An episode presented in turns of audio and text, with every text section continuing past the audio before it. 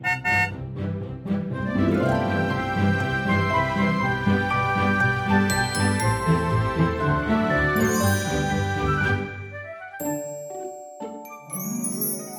一起跟着 JK 过一年，陪你找到真心想做的事。我是 Jerome，我是 Kevin。OK，我们这一集呢，来到我们这个第二季《文明的等分》。文明的等分的，我们的主题其实是创造与落实。嗯，好，那创造与落实什么呢？就是要看你的梦想是什么了，然后我们要拿出相应的实际的行动，要落地落实，把这个。东西，把这个梦想，把你想做的这个热情，从无到有的把它显化出来。所以，我们这一集呢，第二集我们要从一个二爻的观点来、嗯、来看待怎么样选对跑道。然后选对了跑道之后呢，你要真的要开始下场去跑。嗯，所以其实每一个季度里面的第二集啊，二爻的部分，其实就是很狂热嘛。所以就是，如果你觉得这个事情是要做的话，你就疯狂的投入去做。然后我觉得在创造跟落实上面的第二集，这个我觉得特别的妙，因为其实创造跟落实本身就是说，我们要好好的执行，要 make things happen。然后在第二集里面，我们更是要疯狂的投入去把这个事情去创造跟落实。所以我们这一季里面去说的东西呢，就是如何好好的去。踏出你的第一步，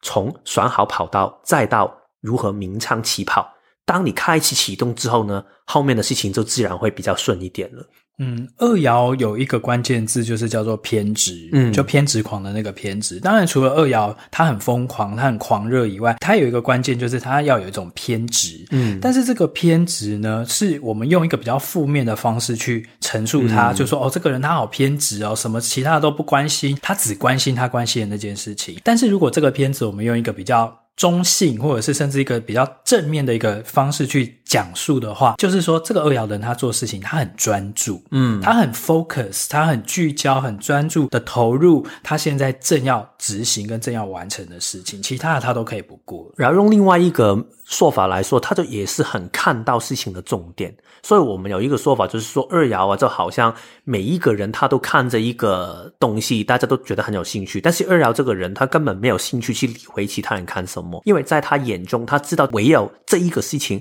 我不知道如何跟你解释，但是我就是很喜欢。我当时的二爻就是那个去旅行嘛，就是所有人他们都去纽约去旅行的话，我就是觉得我就是要去瓜地马拉，我就是要去纽奥良，就是要去古巴。对，所以这个就是二爻的那一种狂热，那种狂热里面是因为看见。对，就好像我的，我也是二爻，但我的那种狂热是，即使大家都要去什么英国、去德国，啊、但我还是要去。反正我就是只只，但我不会管说是因为别人要去，所以我才去，而是我就是喜欢那样的地方，所以我就是会去选那个地方。所以这个是一个很重要啊，因为这个态度其实会影响到我们接下来要去说关于如何选对跑道，因为其实我们之前。一整个季度里面，我们谈到大家可以写下一下梦想的清单，或者是做了一个什么幸福的小宝盒，然后去放一些自己开心的事情、想做的事情。嗯，但是写了这么多，如何去执行呢？对，我们可以一次过执行吗？应该不可以吧？如果是这样的话，我们如何去做呢？这个就是我们在这一集里面第一部分会谈到的事情了。对，因为专注它的连带的下一件事情就叫做取舍。嗯，因为当你要很专注把你的 spotlight 打在某一点的时候，那其他的周边的东西就会暗沉、暗淡掉嘛。嗯，所以这个就是专注它必然会带来的一个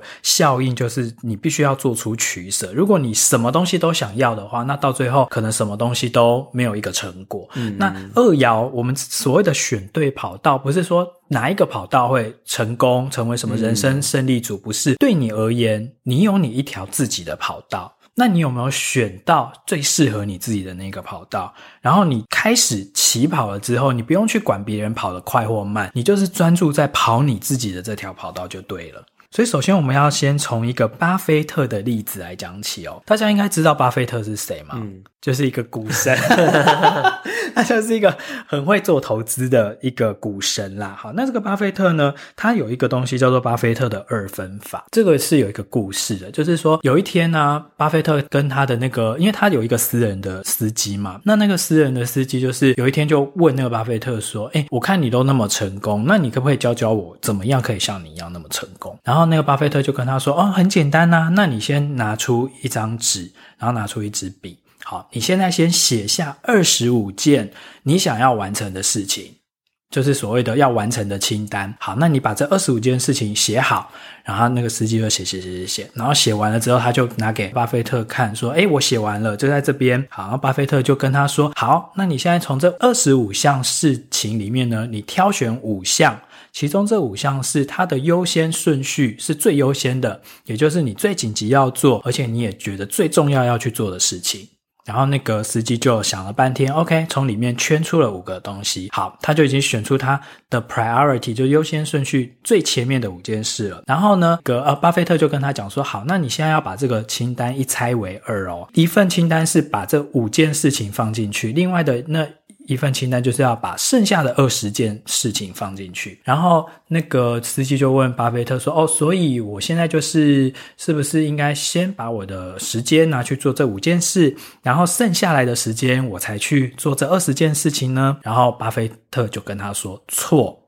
就因为我们一般人其实应该都会觉得说，哎，对啊，那我们是不是把重要的事情先做，然后如果这五件事情做完了，我再去做剩下那二十件事嘛？因为毕竟二十五件事我都很想做。然后巴菲特就跟他说，错，这样的想法。是错误的，因为呢，剩下的那二十件事情的那个清单啊，是叫做放在那边，让你知道什么事情是你绝对不要去做，因为你必须要把你所有的精神力量、时间全部集中在你要的那五件事，你的眼中就是 spotlight 只打在这五件事，然后剩下的那二十件事情是你要拉住你自己。不要分心去做那二十件事，所以是个提醒的清单。对，其实这个就是我们要讲的取舍。嗯，因为人的时间就是有限的，精神也是有限的。那你今天要把你这个有限的这个资源要放在哪里，让它可以去极大化那个成果呢？就是你要完完全全的投入在你要做的那些事情。那那些刺激的事情的话，你反而是要让自己碰都不要碰。嗯，对，这个就是所谓的巴菲特的二分法，就是为什么我们讲说你要选，首先你要先选跑道，选跑道的这一件事情本身，它就是排除了其他的可能性，你就要把你的精神全部放在聚焦在你自己的这条跑道上面，然后你要挑选，选好了之后就排除其他的可能性，因为这样子你才能够一心一意的。跑出你自己的一个成绩，我觉得这个啊，其实这个去芜存菁的这个概念呢、其实是需要训练的。因为其实如果你从来都没有在做这个训练的时候，要你在大的事情下面去这样去做取舍的话，你会觉得很难受。就好像很多人不是现在会说嘛，Why not both？或者是就是小孩才有选择，所以大部分人都很想同一时间可以做很多的事情。但是如果你资源只有这么多的话，你真的可以同时。照顾到这么多的需要吗？所以其实刚才 Jerome 举了一个很好的巴菲特的故事嘛，然后我自己在工作里面，他也让我想起到，就是以前我们的老板常常每一年他都会叫我们做一个事情叫 Not to Do List，就是我们平常工作里面不是常常会有 To Do List 吗？就是要做的事情，待办清单。嗯，然后他之后就叫我们每一年要做一个 Not to Do List。就是你要列出这一年你做的事情，然后这个事情下一年就不要再做了。嗯，虽然我们跟我们的老我们在偷偷在老板的背后说，其实这个 not to do list 就是一个最不需要做的事情，嗯、类似这样的一个笑话了。但是其实我觉得重点就是这个工作一定要不停的去在你的生活里面去做。很多时候我们开课的时候啊，也会遇到一个情况，或者是做个案的解读的时候也是这样。很多时候你做了一个 PPT，你做了很多页出来。可能你真的最后发现有九页你都不要，只是要留下最重要的两到三页。其实这个过程就是让你可以表达的东西可以越来越精准，然后你要做的事情可以得到一个最有效的投放，而不是每一个东西都碰一点点。对，因为真的从像我们上一集有讲嘛，在这个第二等份文明的等份里面，你要。从无到有，然后把一个种子从把它种在土里，然后你要开始每天细心的去浇水、施肥，那个其实是一个很漫长而且要很有耐性的过程。嗯，那个不是说一步你的梦想就能成真的，它可能是要花个什么三年、五年，甚至有些人是十年磨一剑，他才会看到那个成果。所以从你选了跑道之后，那个自己一个人很孤独的在那边，好像跑一个四十二公里的马拉松，一直跑，一直跑，一直跑，你不用管其他的人现在跑到哪里了，也许。人家会超前你，也许人家会落后你，但是这最终是你跟你自己的一场体验，嗯，这是一个你自己的一个 journey，嗯，所以其实你就是选好了跑道之后，你反而是要把你的精力全部就是灌溉在这件事情上面，所以你必须要有一个 not to do list，嗯，你才会去避免把你的精力又分散去做了其他的事情，然后又拉慢了你的速度。嗯，然后在这个挑选的过程里面呢，其实没有想象中这么困难。如果大家已经开始走进人类图的世界里面的话，我觉得真的内在权威跟策略是一个非常非常有效的方法。嗯。我用一个平常我工作，甚至现在我的生活里面也会做这个事情，就是我会把一些我要做的事情，并不一定是梦想，可能是每一天我要完成的一些事情，我会写在一张 memo 纸上面。然后这个 memo 纸上面的话，我会。看着每一个，然后看我现在对那一个比较更有回应，嗯，所以这个 list 上面，当然我可能会打一些星星啊，去让自己可以知道这个事情是比较重要的。在职场下面有一个 model，它是叫呃呃，这个英文我忘记它的名字了，但是反正它都是用两个衡量的单位去看这个事情是不是你想做的。第一个就是这个事情的重要性。另外一个就是这个事情是不是很急迫、急迫性？嗯、所以如果这个事情是很急迫也很重要的话，当然你就先做嘛。嗯、如果这个事情是急迫，但是它不重要的话，那你也看一下，其实有没有办法可以快一点把它完成。嗯、如果一个状态是它是很重要，但是不急迫的话，千万不要留下它，因为它很容易会忘记了。嗯、但是如果这个事情是绝大部分的事情都是不重要跟不急迫的话，那就不要管它了，不要浪费任何的时间去处理这。些事情，所以这样的一种模式可以让你去区分清楚。首先，原来有一些事情我是要需要处理的，但是你的身体里面这个能量，你想投放在什么东西上面呢？就可以听你自己身体了。我自己就是用这个荐骨回应去看，哦，现在我有五个东西今天要做，我先做那那一个。然后，如果你是情绪的话，当然你也可以用相近的方法。如果你是直觉型的话，或者是你是其他的内在权威的话，你也可以用你自己的方法去跟你选出来的这个梦想清单去互动，去挑选现在你最想这一个阶段去好好的去落实的一个做法。嗯，其实就是说你要有一个行动的方案跟计划，但是并不是说你的这个梦想一定要很大。就回到我们第一季讲的，你也可以去想说，有没有哪一件事情是我这二零二二年这一年我想要去体验的。或我想要去做的，我想要去学的，这个其实就是一个 for 你这一年二零二二年你个人的一个跑道。嗯，嗯，那你就是投入，然后好好的去做完这件事情，让这件事情成真或发生。然后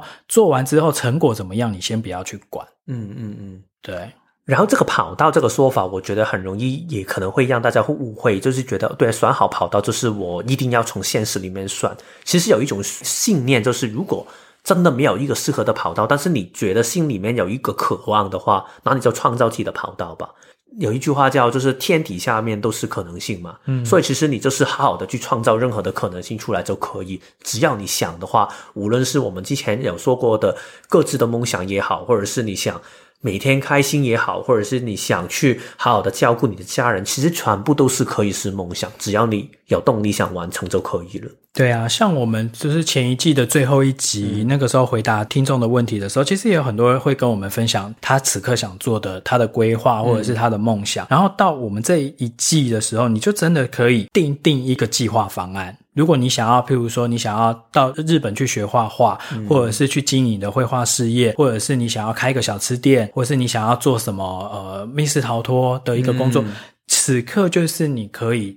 选好，因为你已经有你的跑道了，对不对？然后你现在就是投入精力去做这件事，然后其他的就外物都把它排除。嗯，所以主任，你在这个过程里面，你有。在这一年里面有想体验的某一些东西，或者是想成为的自己，或者是想让你觉得心情好的东西，你想体验看看，算好了吗？有啊，其实这一年跟着 JK 过一年的这个节目啊，其实我跟 Kevin 我们自己也真的在落实哦。嗯、我们不是自己在讲而已，其实我们也把它应用到我们自己的生活里面。嗯、那像我的话呢，我今年我选择了我的跑道，我要做的事情就是我要就是好好的去健身。嗯，对，因为其实人真的是过了四十岁之后啊，像我自己会感觉到说，我很容易会累。就是可能没做多少事之后，然后我就觉得，哎，我好累这样子。然后这个是会影响到我的工作的品质跟生活的品质。然后从去年，其实从二零二一年开始呢，我就已经有去报名那种一对一的那个健身教练，嗯、因为我们家附近其实就有一个那个私人工作室这样子。然后我都报名了，然后我去上了几堂课之后，我就荒废了。然后我当时就是头脑虽然告诉我说，你要动啊，你不能这样长期都没有在运动，然后都没有运动的习惯。惯，然后你看过了四十岁之后体能下降，而且接下来可能又会掉肌肉，你会得肌少症，你以后老的时候连上公车你的脚都抬不起来，然后你在街上走一走，走那个不小心就滑倒摔倒，干嘛干嘛，这些头脑都会告诉你。但是我的身体去年二零二一年，我真的就是没有动力去做这件事，所以我上了几堂课之后，然后因为那个时候刚好疫情三级警戒也爆发嘛，然后我就因为这个关系，我就很偷懒。一直到去年年底，大概已经半年的时间，我都是一直荒废，我都没有再去做运动了。直到大概去年的呃年底，差不多十一月、十二月的时候，我突然之间又有了那个动力，想说：诶，好，我我好像真的应该。其实我觉得有的时候，只是头脑知道该做是一回事，然后你的身体有没有动力，有没有回应去做这件事，又是另外一回事。所以我从那个时候开始，我就真的又回去找我那个一对一的健身教练，然后就开始从那个时候开始训练。然后那个时候他也开始真的比较认真的帮我规划，然后就跟我讲，就像我那个时候就是从像今年年初，我就有去量我的那个就是体脂肪率那些嘛，所以我也更清楚的知道我自己身体的状态。然后我的体脂肪率那个时候出来，我。我真的吓到诶，我想说，诶，我几年前三十几岁的时候量我体脂肪率才十九，我怎么现在已经到快要二十四了？然后我觉得这样真的不行，所以我看到这个数据之后，我就有了回应。Oh. 然后我就想说，然后我就跟教练就是有去规划我的之后要怎么课表啊那些做，然后我就要设定说我的目标要到十五。就是有了动力之后，就会开始想要做。然后后来他又跟我说：“你只是一个礼拜来一次，这样子运动量是不够的。嗯。所以呢，你可能也要另外，比如说一周里面至少运动两次到三次嘛，而且都是做这种重训。那你可能另外一次的话，你可能就是要找一个健身房，然后你可能就是要在里面就是自己练，就是他会开课表给我，然后我自己去练。这样的话，我的那个效率跟效能才会比较好。”然后我也就听他的话，我上个礼拜就真的去报名健身房了。嗯，反正就是开始真的很专注的在我自己的这条跑道上面。我今年想要体验的以及我的具体的目标，我都定出来了。大致我的生活是这个啦。那你呢？其实我自己觉得啊，因为对我来说，我这一年我想体验的一个事情，其实这个不是我最重想体验的东西，但是我觉得这个是其中一个我想完成的事情。然后这个事情就是我想开一个一个系列的。使用人类图的课程的工作坊，因为这个东西，我觉得对我来说，我一直很想开课程。其实回到更以前之前呢、我第一次听完 Marianne 的 Immersion 的时候，就是那个体验你自己的课程的时候，我一直就会觉得啊，这个事情真的很美，我也想有一天我可能有机会去做到。所以之后我在美国去 Sedona 跟 Marianne 上课的时候，我也去跟他去学习如何去开这个课程嘛。然后我记得他当时说过一句很有趣的话，就是其实我也不知道如何教你们如何去。开 immersion，因为他说 immersion 是他自己创造出来的，所以其实 immersion 的核心是什么？就是你在这个课程里面做自己，然后透过你做自己去感染其他人吧，可以这样说。所以我如何可以教你做自己呢？只有你可以做自己吗？当然，他有分享一些心得、一些想法给我们听，但是我觉得最后他让我想通的一点事情就是，我要做的事情不是 immersion，因为 immersion 是属于 Marianne 的，我要做的事情是。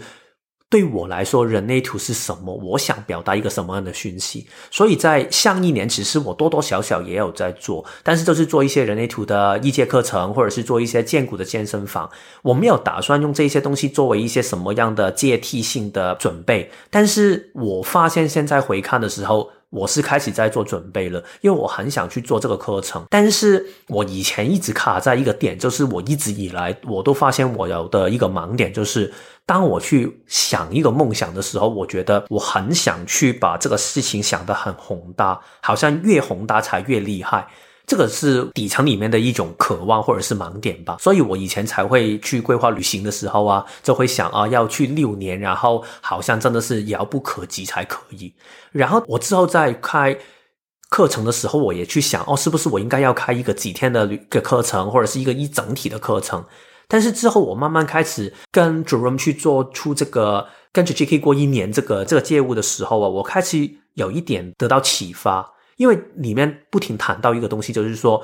做什么事情可以让你心情好，更重要的是你这一年想体验一个什么样的自己。对我来说，我最想体验的是什么？我最想体验的是，或者是我最想做到的事情，就是把我头脑里面有很多对于人类图的想法，可以有效分享出来。这个是其中一个我很想做到的事情。那我要做事情的时候，我当然要建立一个平台，可以让我做出分享。Podcast 是一个平台，文章是一个平台，个案也是一个平台，教学教班工作坊也是一种平台。所以这个是你还有那个 Club 啊，Clubhouse 对。现在现在没有做了 Clubhouse，嗯，但是我变成是另外一个身心灵的茶水间，也是另外一种平台。透过不同的平台，用不同的风格去表达我内心里面的一些想法、跟故事、跟洞见。这个东西是我很想去做的事情。但是另外一个事情，也是我真的真心也很想去做的事情，就是。我底层是一个很喜欢体验的人，所以我很喜欢想体验一下不同的可能性，所以可以跟不同的人接触，听他们的故事，透过互动里面去更认识每一个人的想法，跟他们的世界，跟他们的故事，这个是对我来说是一个很好玩的事情，所以我喜欢去旅行也是为了这个原因，我做一些解读或者是身心灵的茶水间也是这个原因。我觉得使用人类图，其实也可以透过对方如何去在生活里面运用人类图时候遇到什么样的困难，这个也是一种我可以观察到的地方。所以有这两个作为我的初衷的时候，我好像清楚知道，其实我下一步应该要怎么去做了。所以我要做的事情，现在就是在二零二二年这一段时间的时候，我想去做出一个系列的使用人类图的工作坊，会有不同的主题。然后我也是一步一步，我不敢想，就是一次把所有东西想完才开始。我先看到一步就走一步，所以我第一个会开的是的课程就是已经开了，就是关于一个四大类型的。然后之后也会开一些不同的，我用我的角度去看人类图的一些专题。所以我觉得这个事情就是这一年我最想去创造跟落实，也在创造跟落实的一个事情了。嗯，所以其实以上就是我跟 Kevin 我们这一年我们各自在各自的跑道上面我们想要做的、想要完成的事情，然后就是提供给大家做一个参考啦，就是反映到你自己的生活里面有没有哪一件事情是你经过我们上一季的那些小练习之后啊，你自己已经诶隐约形成了一个你的梦想清单，然后从这个梦想清单里面开始就是要开始去。集中精神，集中火力在你要的那条跑道上了。嗯，对。所以其实从我们刚才我跟 Jerome 分享如何整理出这个自己的跑道的部分，还有就是我们开始走向这个跑道鸣枪起跑这个路过程里面呢，其实我觉得也有一些心得，我们可以跟大家分享一下，我们如何可以这样去走的，也可以希望给大家一些启发。嗯。因为我觉得很多在工作上面，你可能也会听过很多方法，可以让你就是把事情落实出来。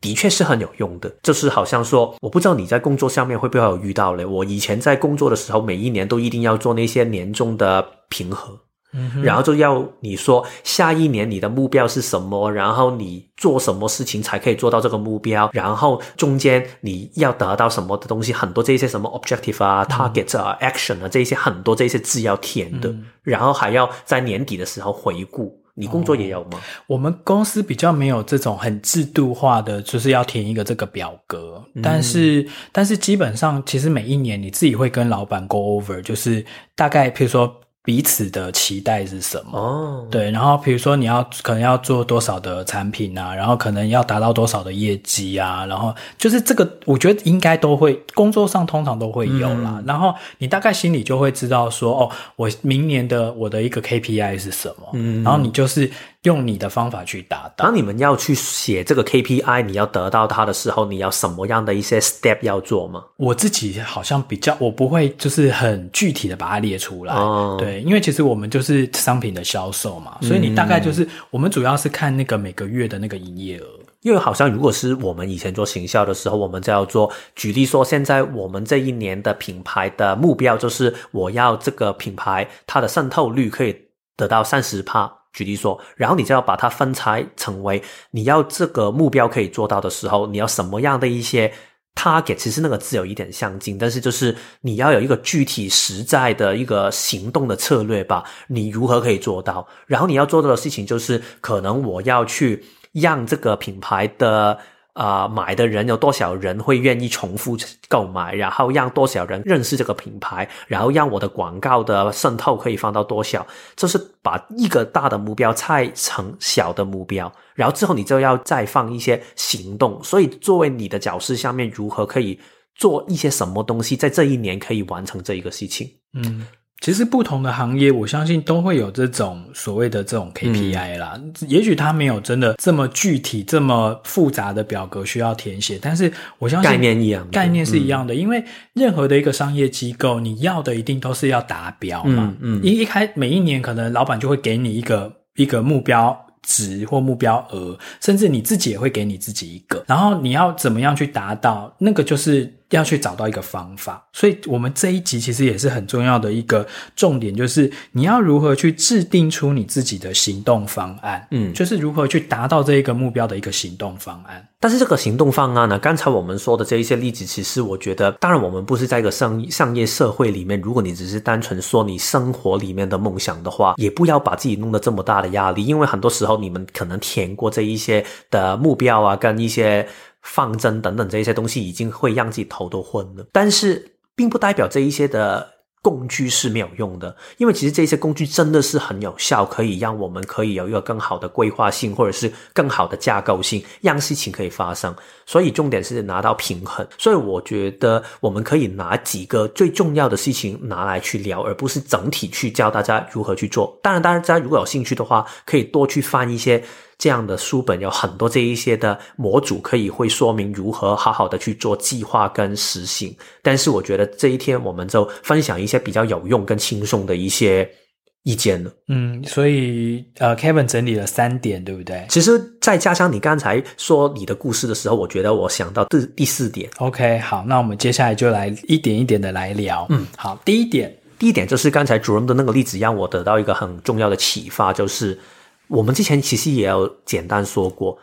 其实执行的时间点很重要。嗯、有时候这个时间点其实你没有办法可以凭你的意志力去控制的。嗯、很多时候其实它突然就是来就是来，所以你要好好的把握。但是你不要在掌握那个时间来的时候，突然就觉得，哎，我开始不安了。就好像 Jerome 刚才说嘛，他其实一年前他已经准备好有这个事情想实行，但是能量不对。到现在能量对的时候，他就不顾一切先冲出去吧。所以就去做做看。我觉得一方面要尊重自己的这个时间点，另外一方面真的好好的时间点到的时候，就尽力去起跑吧。嗯，因为毕竟我们人类图还是最终你在做任何决策，你还是要跟随你的内在权威跟策略嘛。对对对。虽然头脑一直叫你。一直 push 你说赶快去做某件事，赶快去做某件事，你应该做某件事什么什么的。但是你的内在权威跟你的策略都告诉你说，现在不是一个对的 timing，嗯，因为我没有动力。嗯，那没有动力做的时候，这件事情做起来你一定会非常费力的，你一定会充满挫挫败感的，好，你一定会充满很多的苦涩感的。所以那个时候，也许不是你投入，或者是你可以专心。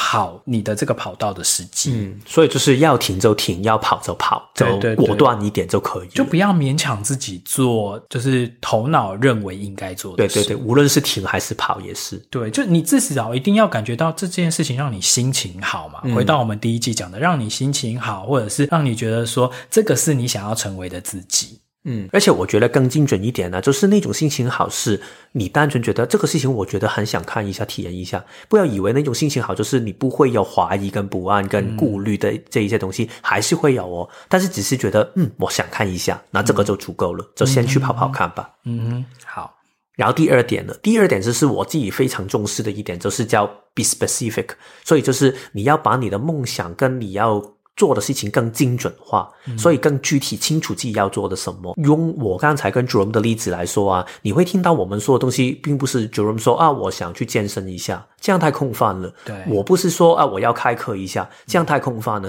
这样的空泛会有一个问题，就是其实你不知道如何去开始，好像太多。所以我要做的事情，当我清楚知道我要开课的目的是因为我很想把我人类图里面的一些看法去分享出来的话。这个东西我精准的时候，我就会有力量。我常常会说一句话，就是很多人以为没有力量做的事情，是因为单独是因为其实你很多时候条件没有谈好，或者是这个东西你根本还没有搞清楚。用一个比较极端的例子，就是说，如果现在你在家里面呢，可能你爸妈或者是另外一半叫你倒垃圾的话，可能你会觉得，对啊，我我怎么会有回应帮你去倒垃圾？但是如果他跟你说，现在我给你一百万，你帮我倒一个垃圾，我觉得你一定会吧。所以我一天倒十次。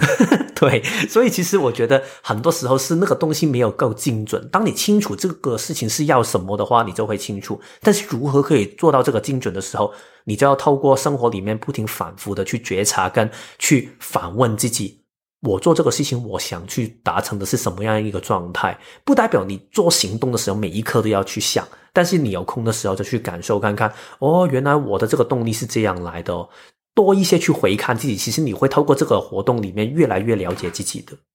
那除了要很精准、很具体的把这个目标，呃，就是描绘出来，我们是不是也要把它有一个量化？嗯，就是这样的话才够更够具体嘛。像譬如说我的以我的例子的话，我就是要去量化到说，譬如说我的目标就是我的体脂肪要从二二十四降到十五，嗯嗯 percent，这个其实就是一个非常非常量化和具体的一个目标。对，其实量化的重要性也是很重要，因为要不你就觉得，呃，对啊，我已经做做看啊，然后我做过一点点，它不行啊。但是其实你都没有还没有做到那个量的话，其实你根本没有做到你原本。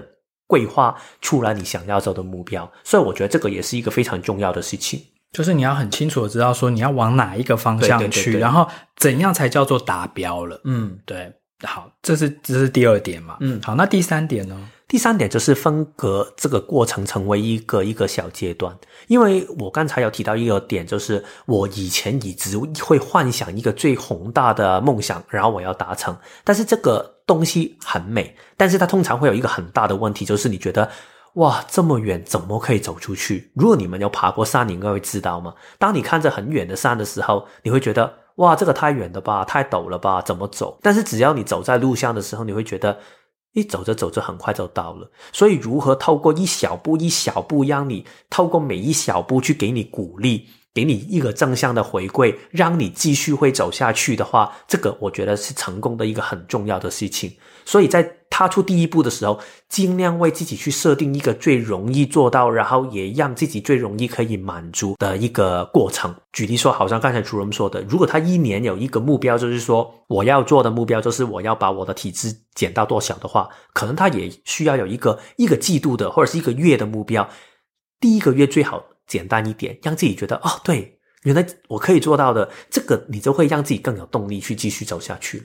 所以就是要把一个远程的目标，把它拆解成一些短程的跟小型的目标，嗯、然后你就是呃每一个月或者是每一个季度，你还是会有一个。小的一个量化的目标，嗯嗯嗯，然后达到了之后，你就会觉得说，哎，我好像做得到，嗯，然后我好像诶，一步一步一直往我要的那个方向前进。你比较不会知道说，做了之后到底是有效还是没效啊？就是你中间没有一个可以检查的一个 checkpoint。当然，这些目标也是可以调整嘛，因为其实我们也有说过，第二等分这个实践上面，你在创造的过程里面不是一成不变的，你是跟世界互动的，是多变的。但是这个多变就是不代表是，诶，现在我到不到我的那个目标了，然后我就改一下。而是你看到现实真的要改变的时候，你开始去做出一些调整，所以这个这个也是很重要的一个事情。嗯，而且我是建议说，不要把这个短期目标啊，把它就是你不要把自己定的太硬，或者是那个目标定的太高，因为这样子你一下子没达到，你整个心里就会很挫折，然后就放弃，然后就放弃了，就是就翻桌了，就我就就不做了这样子。其实不要，就是你还是要。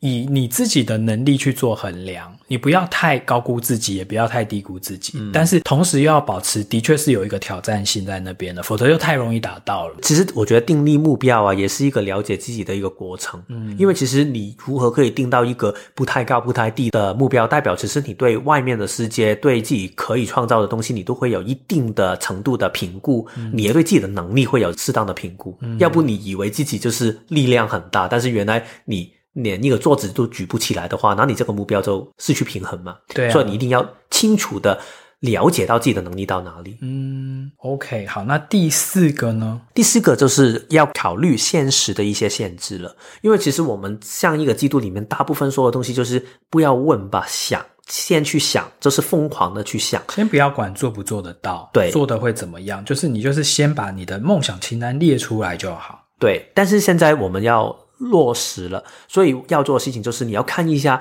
有什么东西在面前会有机会阻碍到你做不到。嗯、如果这个阻碍真的存在的话，你是可以绕过它吗？还是你可以就是减过它吗？还是你可以用什么方法可以好好的面对眼前的这个阻碍？所以这个现实的考量也是一个非常重要的事情，因为在梳理这个现实的阻碍跟考量的时候啊，你会越来越清楚，其实自己真的想要的是什么。我自己在这个过程里面，我也会常常去透过这个事情去看的时候，就就觉得，诶，这个阻碍很大，但是我完全没有力量想跨过去。然后我就会反问自己另外一个问题，就是，那是不是这个阻碍我一定要往这个方向去走？可能举例说，现在我。说我要去海边去游泳，但是我看到那一边有一座很大的山，我没有办法翻过去。那我是不是一定要去这个海？如果我清楚我只是想去游泳的话，是不是我可以换到去游泳池去游泳呢？所以，其实你看到阻碍的时候，这是一个提醒，让你去重新去调整跟反思自己的方向，是不是有一个更精准化的可能性了？嗯哼，虽然遇到阻碍的时候啊，either 就是你去克服它、跨越它，嗯、然后另外一个就是说，你可能也会遇到，就是中途你觉得，嗯，真的不行，我这条路走不下去了，这个跑道我跑不下去的时刻，那那个时候你就必须要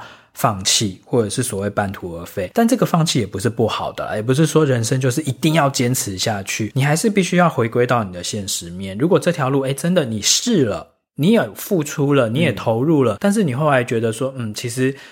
有一道坎，可能我真的以我目前的实力是没有办法跨越过去的。嗯、那你也必须要接受这个现实。你可以再退回来啊，你可以再花个一两年的时间再去准备你自己，练好你自己。等到呃时机对了，或者是你的能力更大了之后，也许这个坎对你来讲就是一个小小的坎而已了。对，所以面对任何的阻碍的时候啊，你可以给自己多一点的时间，你再坚持一段。然后不要太快放弃，但是如果真的你已经试了一遍、两遍、三遍还是不行的话，那其实有的时候人生还是要转弯的。但是在这个试的说法里面，我想多补充一下，就是我觉得很多人说的试，其实他只是尝试了一点点，但是其实按比例上面他都已经放弃了。所以我觉得更重要的事情，什么叫试呢？你可以去拿一个参考点，就是刚才我们说会有短期目标嘛，你是不是至少要尽力的去做到第一次的短期目标？如果你已经尽力尝试做第一次、第二次的短期目标还是不行的话，那你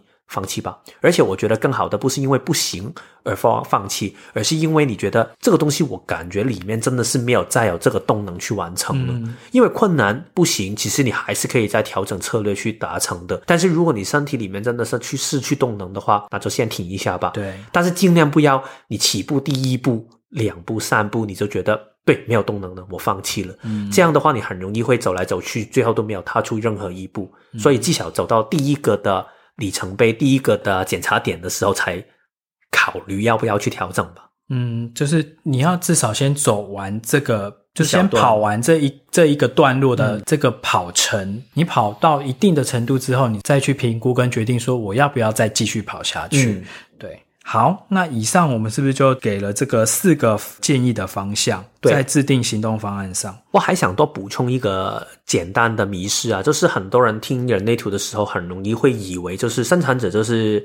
来做事情，就是来上班来工作嘛。所以其实说创造跟落实就是生产者的工作，其实并不是这样的。只是每一个类型它都有它创造的一套方法，只是它创造跟落实的。呈现是每一个人都不同，生产者的创造跟落实，它比较像是它可以个人自己去创造跟落实，或者是群体去做。但是投射者跟显示者的创造跟落实呢，它比较像是会跟其他人做出一种的共振跟合作。换句话来说，投射者你也可以创造跟落实哦，但是你是透过你的想法拿出来，其他人就拿出他们的力气来一起去合作，这个也是一种合作跟创造。显示者就是你可以用你的影响力，你告知。让其他人一起启动起来，推动很多人一起去创造跟落实。所以，创造跟落实每一个类型都可以有，只是你们的岗位是站在一个不同的位置而已。嗯，其实就是我觉得就是一句老话啦，跟随你的内在权威和策略去做决定，有没有动力？即便你今天是一个投射者，你在做某件事情的时候，你还是会感觉到说，你有没有动力去学习它或去研究它？尤其我们讲说，投射者是你一定要去 study 嘛，就是你要有一个你自己的专业的领域，或者是你有一个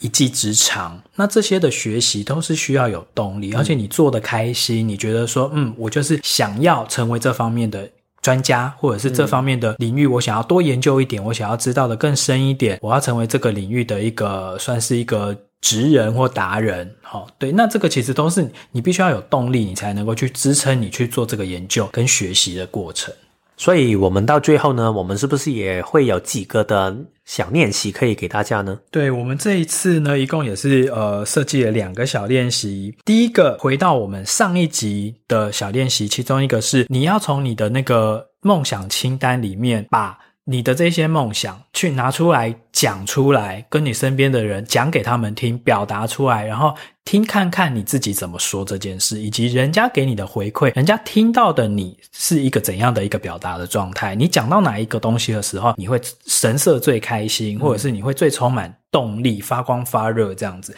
这是我们上周的练习，但我们这一周的练习一就是这个的延伸哦。因为一样，你把你的这个梦想清单拿出来之后，我们刚才这一集一开头不是讲到那个巴菲特的二分法吗？所以我们第一个小练习就是你要从你的这一些清单里面，你要去呃清楚的列出来说，哪一些是你今年度一定要去执行的，嗯、那剩下的那一些就是你今年度一定要避免的那个 not to do list。嗯，所以就是跳下你的五个，然后第二个的练习呢，就是为了这五个的梦想清单下面的这一年要做的事情，定下一个。行动的方案，嗯，所以这个行动方案你可以尽量可以更聚焦一点，be specific，然后尽量可以分隔成为一些小的阶段，对，也去想一下，其实这个路上会遇到什么样的阻碍。当你准备好的时候呢，其实。当那个时间点一到的时候，你就可以好的启动了。这好像就我们刚才说那个 timing 的重要性了。对对对，因为其实，在上一集我们第二季的第一集的时候的小练习是，你已经去研究跟了解这件事情，嗯、它大概是一个什么样的一个状态嘛？进去做之后会是一个什么样的过程？你已经大概了解了，对不对？那这一集我们一样是后续哦，就是好，你已经确定了你要做这件事了。那你也有心理准备，你会遇到怎样的状况了？好，那我们就是依照今天 Kevin 在节目里面提出的这四点的行动方案上面给你的提醒跟建议这个方向，你自己去做出你个人化的行动方案。好，那以上就是我们今天节目的内容啦。希望你听完之后呢，可以按照我们提供的这些建议，然后去制定出你自己的一个行动方案，然后找到你的跑道之后，好好的鸣枪起跑，跑得开心，跑得淋漓尽致。那以上就是我们今天的节目，那我们就下次见喽，拜拜。